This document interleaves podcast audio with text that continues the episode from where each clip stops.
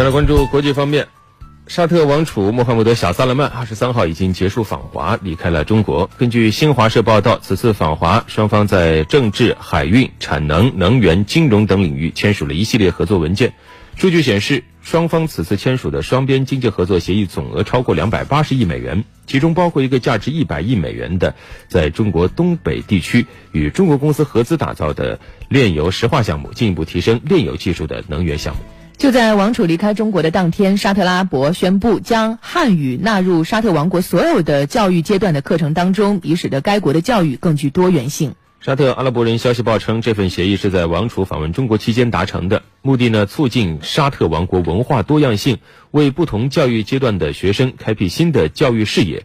沙特方面认为，学习汉语将成为两国之间的桥梁，有助于增进。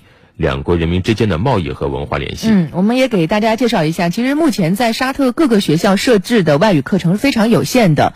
在大学前的各个教育阶段，沙特的外语课程除了英语之外就没有其他语种了。这相对于其他许多阿拉伯国家来说，沙特在这方面比较保守。你看埃及，埃及的高中除了英语之外，还有法语、意大利语、西班牙语、德语等第二外语课程供学生选择。但沙特不是啊。近两年，沙特呢也正在努力开设多。种外语课程，以改善外语教育的现状。阿拉伯人消息报称，开设中文课也有助于实现沙特二零三零愿景有关教育领域的一些目标。沙特通讯社称，沙特计划先培训汉语教师，并准备相关教材，将汉语作为高中第二外语课程。预计未来学习规模还将扩大。